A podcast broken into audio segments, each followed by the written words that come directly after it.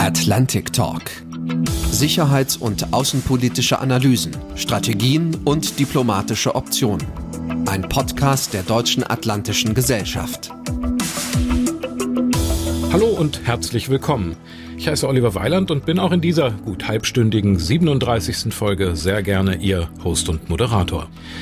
Es geht in unserem heutigen Gespräch um elektronische Kriegsführung, um Electronical Warfare und dabei um ein ganz spezielles Spektrum, nämlich um Signalwellen, die als Waffen eingesetzt Menschen körperlich, psychisch und geistig beeinflussen können. Experten wie mein heutiger Gast, Professor Dr. Wolfgang Koch vom Fraunhofer Institut Bonn, nennen dieses Spektrum der elektronischen Kriegsführung Signal Induced Human Performance Degradation. HPD. Zu übersetzen vielleicht am besten mit signalveranlasste menschliche Leistungsbeeinträchtigungen. Sie zu entdecken, zu orten und zu erforschen, auch um sie gegebenenfalls zu neutralisieren, sprich sich zu verteidigen, das ist Gegenstand heutiger technologischer Forschung auf hohem und höchstem Niveau. Wechselwirkung, Verzahnung, ja das Ineinanderübergehen von hochkomplexen Maschinen und menschlichem Denken, Fühlen und Wollen gehören in den Bereich dieser Forschung. Und weil diese Entwicklungen das menschliche Zusammenleben in der Zukunft massiv verändern können, sind gerade Entscheider über den Einsatz dieser Technologien gut beraten, auch ethische und sozialwissenschaftliche Aspekte mitzubedenken, sagt Professor Koch. Auch das wollen wir heute tun. Professor Dr. Wolfgang Koch ist Professor für Signalverarbeitung, Sensordatenfusion, künstliche Intelligenz und technische Autonomie an der Universität Bonn. Er ist außerdem Chief Scientist am Fraunhofer Institut für Kommunikation, Informationsverarbeitung und Ergonomie FKIE. Als Leiter einer Forschungsabteilung treibt Wolfgang Koch die Digitalisierung in den Bereichen Verteidigung, Aerospace und öffentlicher Sicherheit voran. Im Zukunfts-Luftkampfprogramm FCAS, dem Future Combat Air System, koordiniert Wolfgang Koch die wehrtechnischen Fraunhofer Institute und untersucht als Co-Chair der Arbeitsgemeinschaft Technikverantwortung für FCAS die ethischen, gesellschaftlichen und rechtlichen Aspekte der militärischen Digitalisierung. Darüber hinaus prägt der Datenexperte als Mitglied des Board of Directors der International Information Fusion Society ISIF und des Sensor- und Elektronik-Technologie-Panels der NATO-Wissenschafts- und Technologieorganisation STO die wehrtechnische Forschung auch auf internationaler Ebene mit. Kurz und gut, Professor Koch ist nicht nur schlau und viel beschäftigt, er ist auch ein ebenso humorvoller wie ernsthafter Denker. Viele Gründe also, warum Sie, liebe Hörerinnen und Hörer und ich, mich gemeinsam mit Ihnen auf dieses Gespräch besonders freuen und Sie, Herr Professor Koch, herzlich willkommen heiße. Schön, dass Sie heute bei uns sind. Ja, ich freue mich sehr auf den Austausch mit Ihnen. Jetzt würde ich gerne noch eins sagen, das sind dann auch die letzten Sekunden der Vorrede. Sie sind nicht James Bond und auch nicht der Chef vom BND. Nein. Über diese nach wie vor nicht beweisbaren Waffentechnologien, die Signal-Induced Human Performance Degradation, wissen Sie aber doch vieles. Was sind, Herr Koch, diese absichtsvoll elektronisch erzeugten Signale? Ja, es geht um die Schädigung der menschlichen Leistungsfähigkeit. In der militärischen Welt sind auch technische Systeme Gegenstand der Schädigung. Das nennt sich Electronic Warfare oder Acoustic Warfare oder auf Deutsch elektronische Kampfführung. Also hier ist nun tatsächlich der Mensch im Zentrum von Schädigungen, versuchten Schädigungen durch Strahleneinwirkungen. Natürlich ist jede Waffe ein Versuch, Menschen zu schädigen, typischerweise durch kinetische Mittel, durch eine geballte Faust zum Beispiel. Das wäre ein kinetisches Wirkmittel. Aber hier geht es darum, durch akustische und elektromagnetische Signale die Physiologie des Menschen und die Neurologie des Menschen zu beeinflussen, zu beeinträchtigen, dass er nicht mehr vollkommen wahrnehmen und wirken kann, wie er eigentlich sollte. Natürlich ein Spektrum, das von schwacher Beeinträchtigung bis, ja, bis zu letaler Beeinträchtigung geht. Eine interessante Unterscheidung ist vielleicht auch zwischen dem Versuch, verdeckt zu schädigen, ohne dass der Geschädigte das sofort mitbekommt, und der offensichtlichen Schädigung, wo man also sofort merkt, hoppla, hier werde ich durch, ähm, durch Schallwellen oder elektromagnetische Wellen angestrahlt, Blendlaser oder Mikrowellen oder durch ein Tauchersonar zum Beispiel. Ja, genau. Kriegsschiffe können Taucher, weiß ich, mit lauten Unterwassertönen Schmerzen zufügen, sie vertreiben oder sogar auch töten. Aber das läuft über akustische Wellen. Unter Wasser geht es über Akustik. Über Wasser geht es auch über Akustik. Es gibt auch solche Schallkanonen, könnte man das vielleicht sogar nennen, ähm, mit denen man Durchsagen machen kann, aber so laute Töne erzeugen, ähm, dass der Angesprochene sich gerne verzieht. Wird eingesetzt zum Beispiel als nicht letales Wirkmittel gegen Piraten, aber auch von manchen Ländern zur Vertreibung von illegalen Grenzübertritten an der EU-Außengrenze. Das ist ein ausgereiftes System. Die Tauchersonare auch. Ja. Es gibt auch Töne, also Schallwellen, deren Frequenzen außerhalb des hörbaren Spektrums für den Menschen liegen. Das eine ist der Infraschall mit extrem tiefen Tönen, also niedrigen Frequenzen. Die sind ja auch bekannt dafür, dass sie das Gemüt verändern können. Ja, das ist im Grunde eine ganz alte Geschichte. Also die Orgelbauer wissen längst, dass man mit Infraschall bestimmte Wirkungen erzielen kann. Die besonders eindrucksvollen, ganz großen Pfeifen an den Orgeln erzeugen Töne, die man gar nicht hört, die nicht über das Ohr wahrgenommen werden können, die allerdings so über den Körper wahrgenommen werden und die erzeugen so eine transzendente Empfindung. Äh, manchmal werden die auch Demutspfeifen genannt. Ich habe auch gesehen, dass moderne Komponisten so etwas ganz gezielt einsetzen, also moderne Orgelkomponisten. Aber das ist auch ein Mittel, von dem Johann Sebastian Bach wusste. Diese ganz langen Pfeifen, wenn sie eingeblasen werden, hört man schon etwas, aber das sind dann die Obertöne. Den eigentlichen Grundton, den hört man nicht. Und der wirkt eben doch auch mit dem Gemüt des Menschen, also Gemütskanone. Ne? So könnte man das schon vielleicht nennen. Das Gegenstück zum Infraschall ist der Ultraschall mit dann eben extrem hohen Frequenzen. Könnte man die auch militärisch im Sinne von HPDs einsetzen? Ja, es gab Untersuchungen, das mit Ultraschall zu machen. Ultraschall braucht man einen großen apparativen Aufwand, um, mhm. um Ultraschall zu erzeugen. Die Phänomene, von denen wir hören, von denen wir lesen, die berichtet werden, werden typischerweise von elektromagnetischer Strahlung erzeugt. Mhm. Also wenn wir jetzt uns mit den Dingen befassen, die berichtet werden, dann ist es eher das elektromagnetische Spektrum. Aber einfach weil, weil Ultraschall nicht so leicht zu erzeugen ist, großen Aufwand braucht. Mit welcher Art von elektromagnetischen Strahlung kann man denn den Menschen schädigen? Elektromagnetische Strahlung kann, Mikrowellenstrahlung kann einfach durch Hitzeerzeugung auf der Haut schon, schon Schädigungen hervorrufen. Aber das besonders zu untersuchende und vielleicht auch besonders bedrohliche ist die Wechselwirkung elektromagnetischer Strahlung mit den physiologischen, vielleicht sogar neurologischen Systemen des Menschen. Das ist so eine Art Schlüssel-Schloss-Prinzip. Es gibt bestimmte Signalformen, bestimmte Ausprägungen, bestimmte technische Dinge. Also ist so ein, ein Signal ist ja ein kompliziertes Gebilde. Also nicht einfach nur eine Welle, das ist kompliziert gestaltet gestaltetes Ding, wenn das genau zu einem bestimmten physiologischen Mechanismus passt, dann kann eine solche Welle physiologische Reaktionen induzieren. Das meinen wir mit signalinduzierter Human Performance Degradation im engeren Sinne. Und das führt zu einem Spektrum von, von Unwohlsein, von leichtem Unwohlsein bis, bis stärkerem Unwohlsein. Äh, sogar zu Schädigungen, die, die länger anhalten, auch dann wahrzunehmen sind, wenn die eigentliche Quelle nicht mehr aktiv zu sein scheint. Die Aufgabe, die sich hier stellt, ist, solche Dinge genau zu untersuchen, welche Signale sind physiologisch aktiv relevant, vielleicht sogar neurologisch aktiv. Das muss man sich genau überlegen. Im Prinzip beschreiben Sie damit ja das sogenannte Havanna-Syndrom. Das ist erstmals 2016 aufgetreten in der US-amerikanischen Botschaft in Havanna. Die Diplomaten und ihre Angehörigen haben damals zeitgleich über unerklärliche Übelkeit, Schwindel, Kopfschmerzen, Schlaflosigkeit geklagt. Wie ist der Stand der Erkenntnisse zu diesem geheimdienstumwobenen Ereignis? Das äh, wir sind jetzt hier im Bereich der verdeckten Operationen. Hier möchte jemand beeinträchtigen, schädigen, ohne dass die Beschädigung erstens sofort erkannt wird und zweitens, dass die Beschädigung auch nicht zugeschrieben werden kann. Dass man nicht sagen kann, wer schädigt hier. Also das geschädigt wird und wer schädigt. Wir sind also hier im Bereich der geheimdienstlichen Operationen. Man kann natürlich Signale, elektromagnetische Signale beliebig erzeugen und wer genau weiß, welche Signalform physiologisch aktiv ist, der wird diese Signale in einem, ich sag, spekuliere mal einfach, in einem Kastenwagen mit ein bisschen elektronischem Gerät erzeugen können, dann die Strahlung ausstrahlen und das ist erstmal überhaupt nicht zuzuschreiben. Da gibt es Strahlung und die Strahlung macht einen Effekt.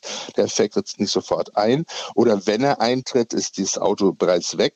Man bekommt also nicht in diesen Zusammenhang zwischen Ursache und Wirkung mit. Macht es natürlich schwierig nachzuweisen, dass da etwas ist und erst recht, was da genau passiert. Wie kann man solche körperlichen Beeinflussungen trotzdem bemerken oder dann eben auch wissenschaftlich analysieren?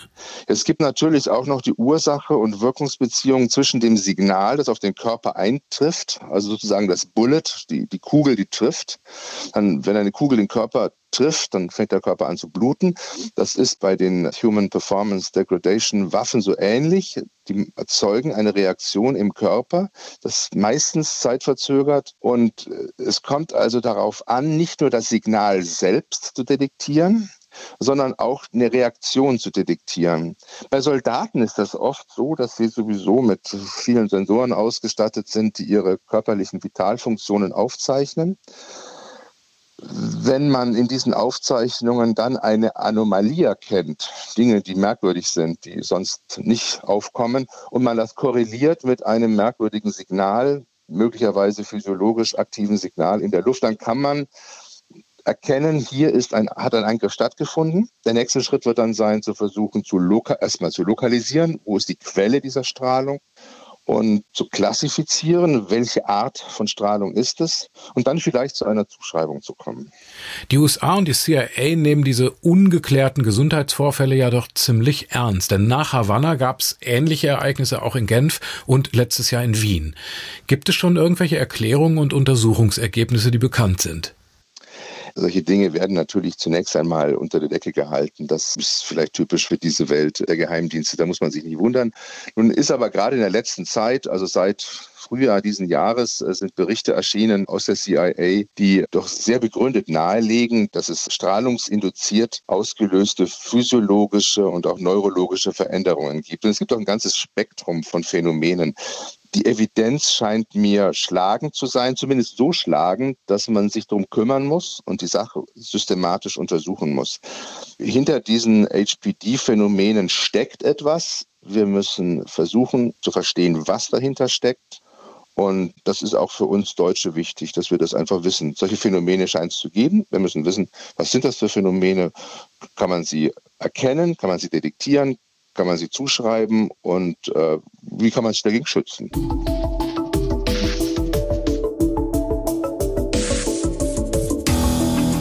Wenn wir diese verschiedenen Beeinträchtigungen mit unseren Sinnen gar nicht unmittelbar wahrnehmen können, dann brauchen wir, braucht der Mensch, wenn man so will, maschinelle Wahrnehmungshilfen, also künstliche Erweiterungen seiner eigenen eben menschlichen Sinne. Die digitale Datenbündelung, Datenfusion, wenn ich das richtig verstehe, die ist doch dann so eine notwendige Erweiterung menschlicher Fähigkeiten im Informations- und Datenraum. Können Sie den Zusammenhang vielleicht aus Ihrer Perspektive nochmal darstellen?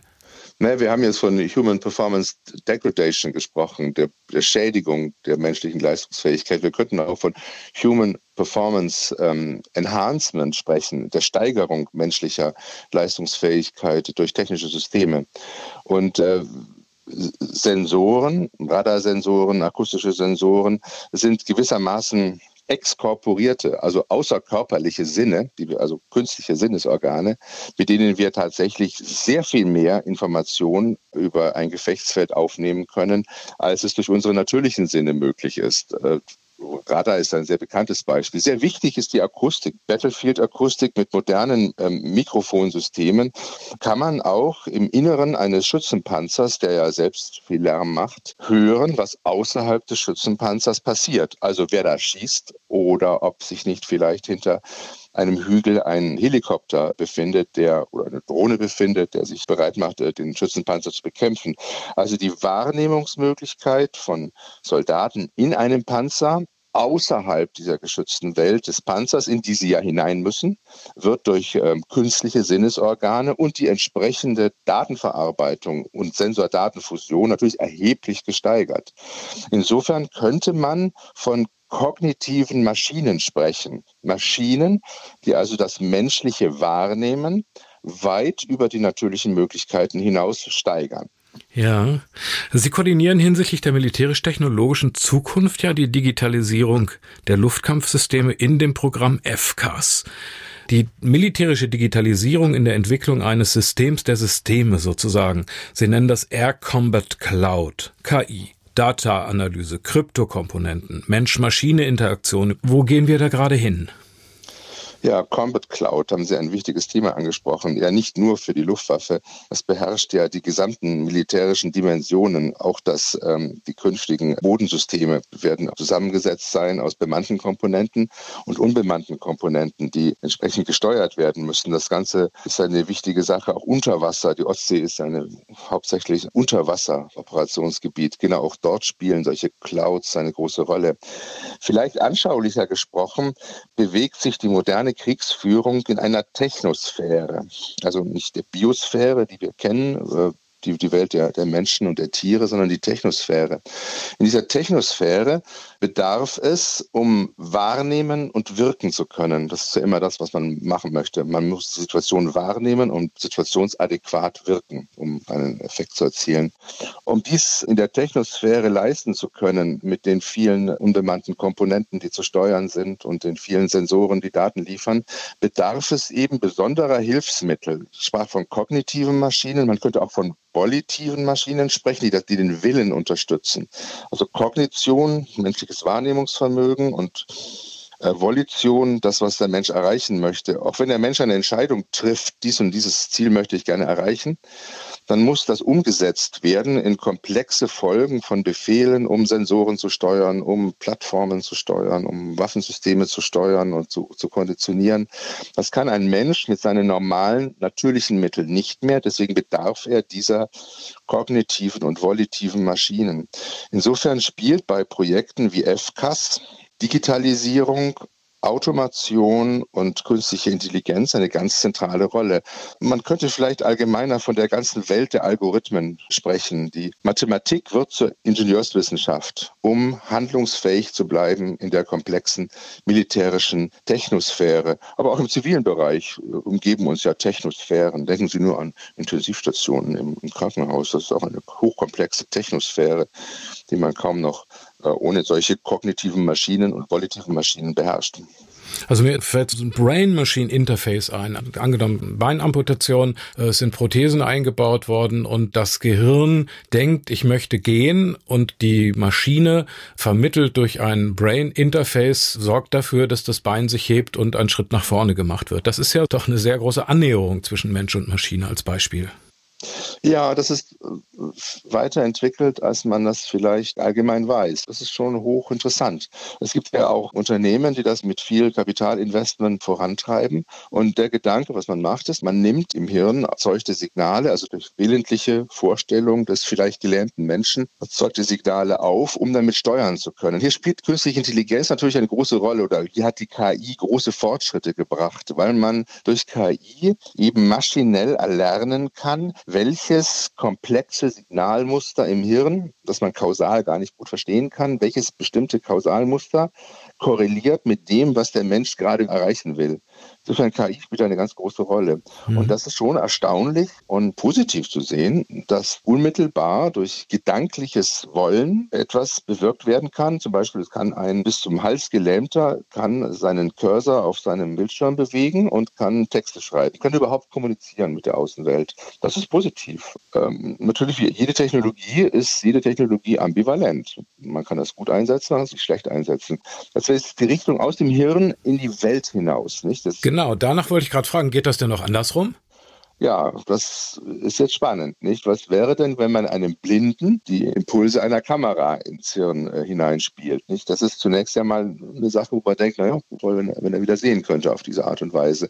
Das ist sehr viel weniger weit entwickelt. Aber wenn ich ehrlich sein soll, das macht mir auch große Kopfschmerzen. Sie sprachen die ethische Dimension an. Technologie muss immer begleitet sein von ethischen Überlegungen. Oder anders ausgesagt, die moralische Kompetenz dessen, der mächtige Werkzeuge in die Hand bekommt, die moralische Kompetenz dessen muss wachsen mit der Wucht und der Kraft dieser dieser Werkzeuge. Also ein, ein, ein weiser Mann kann bedeutende Hilfsmittel gebrauchen. Ein dummer Mann kann mit bedeutenden Hilfsmitteln großen Schaden anrichten. Das ist halt Mann oder Frau, je nachdem. Mhm. Ähm, wenn aber die Richtung jetzt ins Hirn hineingeht, dann fällt mir sofort der Gedanke ein, naja, da könnte man über, über Brain Hacking nachdenken und dergleichen, also auf der neurologischen Ebene. Man, man kann mit Fake News auch Brain Hacking betreiben. Ja, ich meine. Das ist gar nicht abwegig, aber Brain Hacking auf der neurologischen Ebene, das ist nochmal eine andere Dimension. Das finde ich auch, da, da gibt es bestimmt dann Krankheitsbilder, die erzeugt werden können. Ich glaube, das ist furchtbar. Man kann sicher furchtbar foltern, äh, so etwas. Also das halte ich für eine ganz gefährliche Angelegenheit. Also die andere Richtung, die Richtung ins Hirn, die würde ich mit größter Skepsis, größter Sorgfalt betrachten und größte Aufmerksamkeit. Die andere Richtung hat auch eine, eine, moralische Dimension, würde ich sagen. Also die Welt, also vom Hirn in die Welt hinein. Nicht wenn meine Güte, wenn man entschlüsselt, natürlich schon. Ja, die Gedanken sind frei. Wer kann sie erraten, heißt es in einem, in einem Volkslied. Ja, man, man, guckt schon immer tiefer hinein, was der Mensch gerade macht. Lügendetektoren könnte man damit bauen.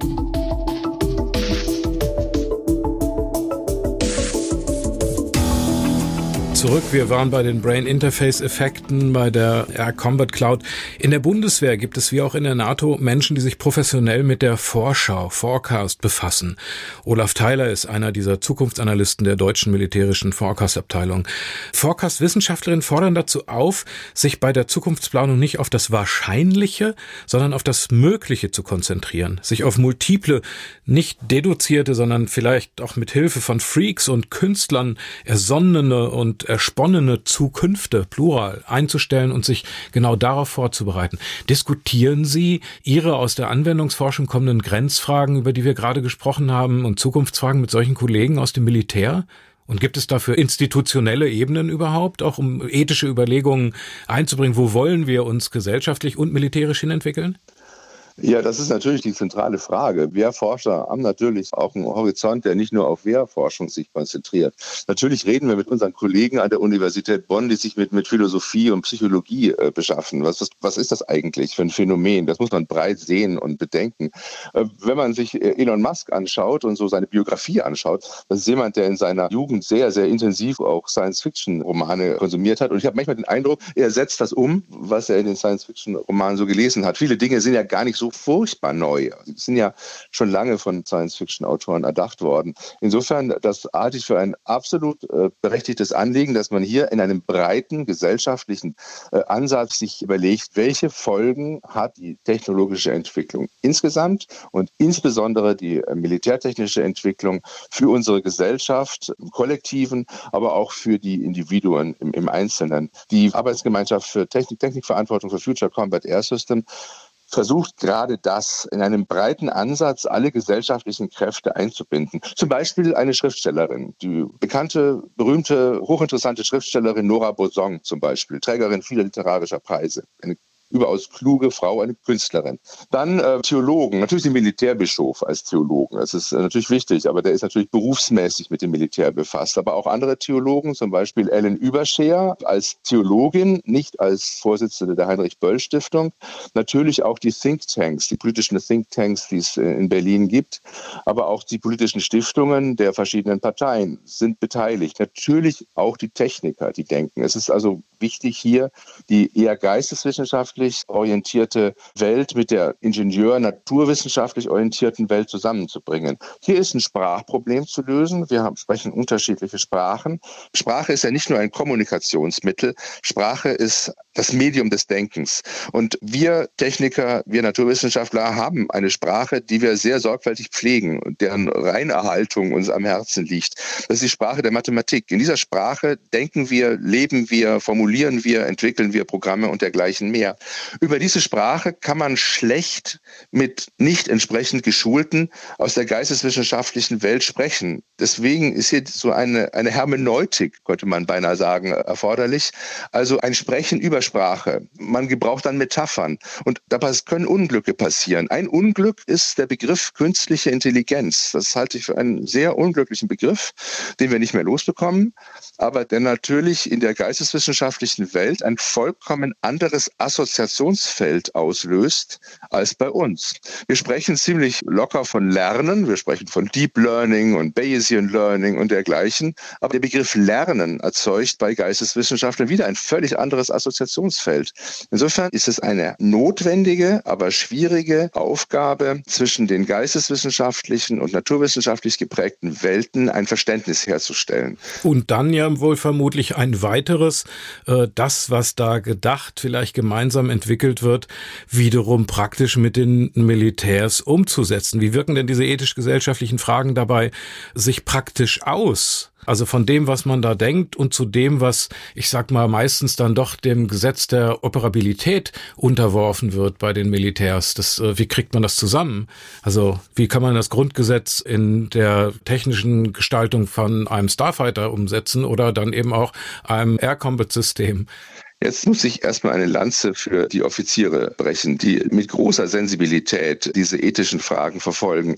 Vielleicht mal eine Anekdote voran mit Automobilindustrie bei autonomem Fahren. Und ich habe schon das ein oder andere Mal als Gutachter Promotionen in der Automobilindustrie begleitet und nach so einer erfolgreichen Promotion steht man mit einem Glas Sekt zusammen und unterhält sich auch über ethische Fragen. Und dann gibt es dieses klassische Problem, fährt das autonome Auto nach rechts, dann trifft es einen Betonpfeiler, tötet den Fahrer, fährt es nach links,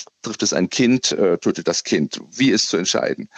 Und äh, für mich sehr überraschend die klare Aussage der Automobilindustrie, aber Herr Koch, seien Sie mal nicht so naiv. Die Entscheidung ist doch klar, das Kind, weil wir können doch nicht der Gebrauchsanweisung einen Zettel beilegen, auf dem draufsteht, unter diesen, diesen und diesen Bedingungen wird dieses Fahrzeug Sie töten. Wenn ich mit Offizieren über die ethische Dimension der modernen Waffenwirkung spreche, ist die Diskussion weitaus differenzierter. Und das hat etwas zu tun mit der inneren Verfassung der Bundeswehr. Die Bundeswehr ist ja eine Armee, die gegründet worden ist nach der furchtbaren Erfahrung eines totalen Krieges, der übrigens ein Hightech-Krieg war seiner Zeit, und der Erfahrung einer Diktatur.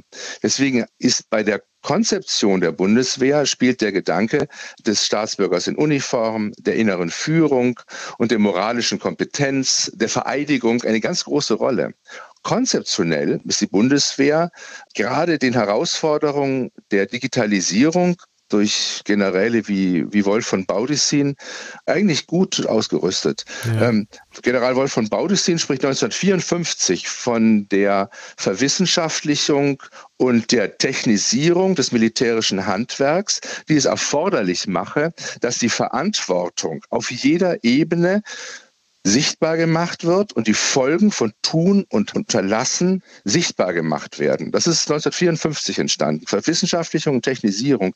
1956 wird die Bundeswehr gegründet. Also in diesem Spannungsfeld in dem wir heute stehen, ist präsent gewesen bei der Gründung der Bundeswehr. Insofern würde ich sagen, die Bundeswehr ist da mit großem Respekt zu betrachten ja. von ihrer konzeptionellen Ebene her. Man darf die Soldaten nicht so als blutrünstige Rambos bezeichnen. Das ist völlig falsch. Nein, da würde ich mich jetzt auch nicht mit einzeichnen, wenn ich frage, äh, wie kann man das Ganze operationabel machen? Also die Frage, äh, die kann man ja nicht ausblenden. Ja. Äh, Und also ja, so, das heißt ja nicht, dass Bundeswehrsoldaten blutrünstig wären. Nein, nein. Wie, wie bringt man, wie bringt man der künstlichen künstlichen Intelligenz die innere Führung bei. Ja, das, sehr, ist, das, das, sehr, sehr das, wäre der Ansatz. Ja? Also wir haben, wir haben die, die konzeptionelle Welt der Bundeswehr. Wie schreiben wir sie fort? Wie äh, passen wir sie an an das, was uns heute beschäftigt, an die neuen technologischen Möglichkeiten, die wir mit Digitalisierung bezeichnen können, technische ja. Automation oder, oder KI? Versuchen Sie mal ein Beispiel. Also der Geist des Grundgesetzes, hatte ich vorhin gesagt, ja, mit all den wichtig ja. gehaltenen ethischen, rechtlichen Prinzipien. Wie kann man das technologisch implementieren? Im ersten Satz des Grundgesetzes steht etwas drin von der Verantwortung vor Gott und den Menschen. Das heißt, der erste Satz des Grundgesetzes betont den Begriff der Verantwortung. Korrekt. Verantwortung ist ein Begriff aus der Rechtssprache. Jemand ist verantwortlich für etwas, weil er aufgerufen werden sein kann von einem Richter, um Rechenschaft abzulegen über das, was er getan hat. Und dann wird er gelobt oder er wird bestraft. Das ist der Begriff der Verantwortung. Ähm, in vielen Sprachen ganz genauso. Was bedeutet Verantwortung nun für den Kommandeur in einem FK-System? Ein FK-System möchte Schädigung, möchte gegnerische Systeme schädigen, möchte eine Wirkung erzielen, damit der Gegner uns nicht weiter angreifen kann. Wir haben auf der technischen Ebene hier einen ganzen Komplex von Abläufen, die wir Targeting Cycle nennen. Wer also wahrnehmen möchte in der Technosphäre Schlachtfeld und wirken möchte, Schaden abwehren für eigene Kräfte, für die eigene Bevölkerung, der durchläuft einen komplizierten Kreislauf, nennen wir Targeting Cycle. In diesem Kreislauf spielt nun die künstliche Intelligenz zur Unterstützung seiner Wahrnehmung und die Automation zur Unterstützung seiner Wirkung eine ganz zentrale Rolle. Zielerfassung ist in diesem Targeting Cycle ein zentraler Punkt. Ziel wird erfasst mit Hilfe von Methoden der künstlichen Intelligenz. Wer jetzt verantwortungsvoll mit künstlicher Intelligenz umgehen will, muss sich einerseits stützen auf die Mittel, die ihm die KI bereitstellt. Andererseits muss er entsprechend geschult sein, um die Möglichkeiten und Grenzen solcher technischer Unterstützung durch KI einschätzen zu können. Es bedarf also nicht nur eines maschinellen Anbietens von Wirkmöglichkeiten, von Optionen, sondern es bedarf eines geschulten Nutzers dieser Art von Information, um plausibel entscheiden zu können, verantwortbar entscheiden zu können, so dass er Rechenschaft geben kann über das, was er getan hat, mit den Mitteln, die ihm an die Hand gegeben worden sind. Rechenschaft geben, zum Beispiel mhm. wie äh, Oberst Klein Rechenschaft geben musste über seine äh, Entscheidungen, die er ohne entsprechende technische Hilfsmittel in äh, Kundus da treffen musste. Also Verantwortbarkeit muss heruntergebrochen werden auf die einzelnen kritischen Punkte im Targeting Cycle. Und hier muss überlegt werden, wie kann durch KI-Technologie Verantwortliches entscheiden unterstützt werden? Wo sind die Grenzen dieser Unterstützung? Und wo spielt das bewusste und überlegte Handeln des Menschen eine Rolle? Das heißt doch, die Pilotin, der Pilot muss im Grunde genommen nicht nur das Regelwerk kennen und verstehen sozusagen, sondern darüber hinaus auch unter Zeitdruck begreifen, wie die automatisierten von der KI gewonnenen Daten zur Verfügung gestellt sind und muss sich entscheiden, vertraue ich darauf oder nicht? Er, er muss die Möglichkeiten und Grenzen der KI kennen um zu wissen, wie er darauf reagieren muss. Genau. Das heißt, es bedarf eines digital geschulten Entscheiders, der das Werkzeug, was ihm in die Hand gegeben ist, tatsächlich kennt und damit nicht unverantwortlich umgeht. Dazu müssen ihm die Möglichkeiten dieses Werkzeuges plausibel gemacht werden, sodass er diese Entscheidung treffen kann. Wobei diese Entscheidung ja nicht in jedem Detail muss der Mensch äh, eingebunden sein. Das ist ein Spannungsfeld zwischen Wahrnehmen und Wirken. Wir haben die Unterstützung der Kognition. Wir haben aber auch die Unterstützung seines Wollens und seines Wirkens durch Automation. Ja. Es kann durchaus verantwortbar sein, ein in Teilen oder sogar vollautomatisches System auszulösen. Aber da muss man wissen, wann man ein vollautomatisches System oder eine vollautomatisch durchgeführte Bekämpfungsprozedur tatsächlich auslöst. Das heißt, gewachsen sein den Instrumenten, die einem an die Hand gegeben sind. Das ist die entscheidende Frage. Dazu gehört Kenntnis der Instrumente, und dazu gehört auch das Design der Instrumente so, dass ihr sinnvoller Gebrauch unterstützt wird. Ist das einigermaßen plausibel oder ist das zu abstrakt? Ja, das ist sehr plausibel. Das ist sehr plausibel. Und kriegen Sie das in der von Ihnen auch äh, mit begleiteten äh, Institution NATO Science and Technology Organization untergebracht, umgesetzt?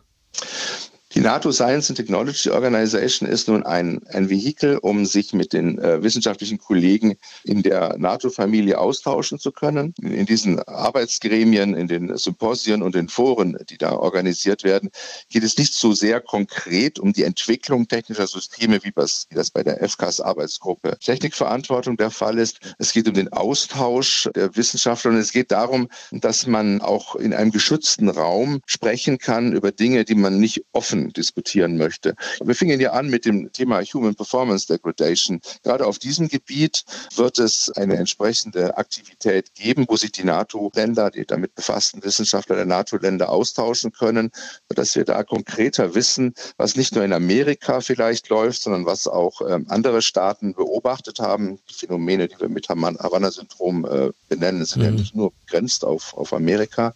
Das macht die NATO in diesem Sensor and Electronic System Panel im Mai. Steht das da auf der Tagesordnung? Das steht genau auf der Tagesordnung. Zwei Sätze noch dazu, worum geht es da? Was sind die Unterpunkte, auf die Sie sich vorbereiten? Es gibt verschiedene Formate in der Science and Technology Organization. Ein Format ist ein Exploratory Team. Da treffen sich äh, interessierte NATO-Staaten, senden Wissenschaftler. Da wird man analysieren, wie sieht eigentlich der wehrmedizinische Befund aus? Welche konkreten Signale sind es, nach denen man suchen muss? Mhm. Das ist der erste Schritt, also Interaktion mit einem anderen Panel, das sich Human Factors in Medicine nennt, also Interaktion mit Wehrmedizinern. In dem, dem SET-Panel, Sensors and Electronic Systems Technologies Panel, geht es jetzt darum, solche Signale erkennen zu können.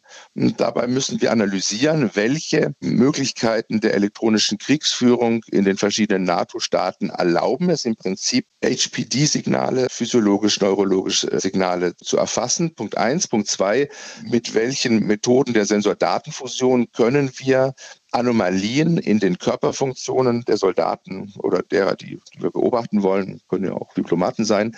Wie können wir Anomalien feststellen? Wie korreliert man das mit verdächtigen Signalen? Und ist es möglich, sobald ein solches Phänomen auftritt, also Bullet, Signal trifft Körper, fängt an zu bluten, Anomalie, können wir dann lokalisieren, wo die Strahlenquelle herkommt dann zu analysieren, was sind das für Signale, wie, wie können sie erzeugt werden, gibt es Rückschlüsse auf den, der so etwas kann oder der so etwas nicht kann.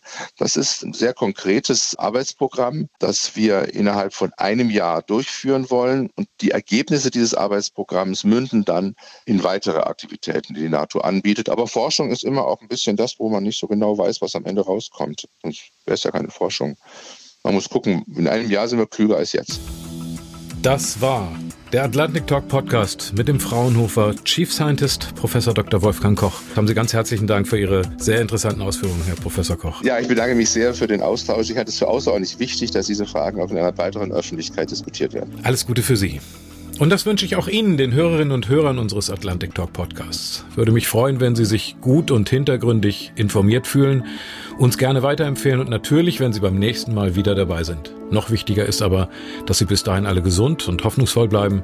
Das wünscht Ihnen Ihr Host und Moderator Oliver Weiland. Atlantic Talk. Sicherheits- und außenpolitische Analysen, Strategien und diplomatische Optionen. Ein Podcast der Deutschen Atlantischen Gesellschaft.